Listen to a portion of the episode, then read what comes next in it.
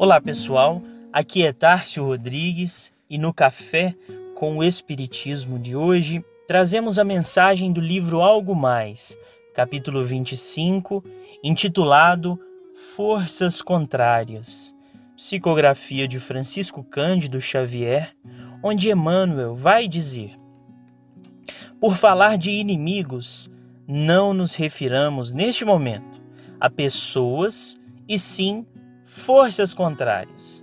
Na terra, bastas vezes, achamo-nos em começo ou meio de preciosas edificações, quando determinadas ocorrências nos desencorajam ou perturbam. De modo geral, são correntes de pensamentos adversos que desabam sobre nós, retardando empreendimentos e vantagens que beneficiariam não somente a nós, outros mas igualmente a comunidade a que nos vinculamos. Conquanto a nossa confiança no bem e todo o nosso esforço em efetuá-lo, isso no mundo acontece.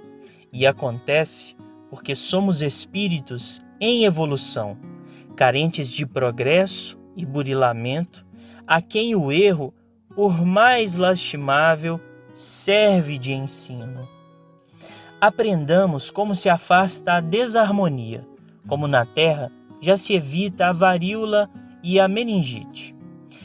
No caso das energias contrárias, temos no silêncio a vacina ideal. Se nos capacitarmos de que a ausência de informações é ausência de pistas, com facilidade nos confiaremos a tarefa exclusiva de acender o sinal verde da permissão unicamente para o melhor. Na atualidade terrestre, fala-se em tomadas para recursos diversos, tomadas de luz e de energia, de apoio de combustível. Justo reconhecer que a tomada de sombra espiritual igualmente existe, espécie de fio para ligação com o desequilíbrio. Qualquer pequenina cota de força mental desorientada pode suscitar a queda de toda uma avalanche de provas evitáveis. Essa tomada de sombra espiritual se revela claramente numa frase de queixa, num apontamento leviano, numa brincadeira de mau gosto, no boato infeliz, na referência maliciosa ou em qualquer conceito-chave que nos induza para descaridade e perturbação. As comparações de Emmanuel nesta mensagem, elas são muito claras. E nós usaremos o nosso esforço no bem como o símbolo dessas edificações a que se reporta o benfeitor na mensagem. Nós todos queremos um mundo melhor. E por isso nós divulgamos ideias e agimos de acordo com aquilo que achamos que de fato vai contribuir para esse progresso. Acontece que sempre nos deparamos com ideias contrárias ou forças que nos atrapalham na concretização desses projetos.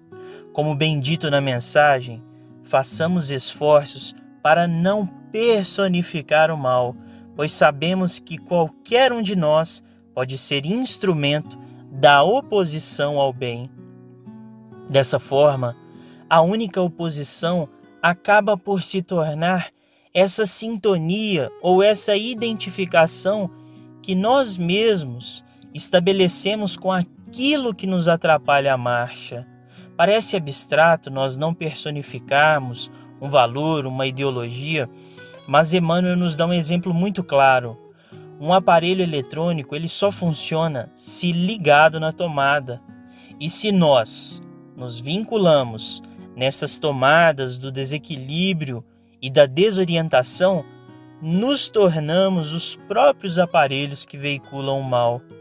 Uma má ideia, um mau exemplo, eles só são possíveis se nós dermos vazão para tal. É preciso que façamos o bem por nós mesmos, interrompendo todos esses pensamentos e ações que julgarmos não colaborar com esse propósito.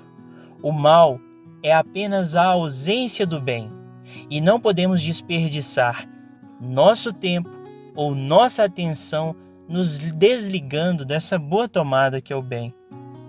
Como conclui Emmanuel, vigiemo-nos de espírito centralizado no bem de todos. Se somos mentalmente visitados por ideias de crueldade e discórdia, lamentação ou desânimo, acendamos o sinal vermelho do não prossigas, no espaço que medeia entre o cérebro e os lábios, ou entre o pensamento e as mãos, impedindo a palavra falada ou escrita inconveniente e destrutiva. Unicamente assim, o fio de nossa atenção persistirá ligado ao amor que desarma os adversários e nos faz livres, permanentemente livres das forças negativas consideradas por influências do mal. Fiquem com Deus e até o próximo episódio do Café com o Espiritismo.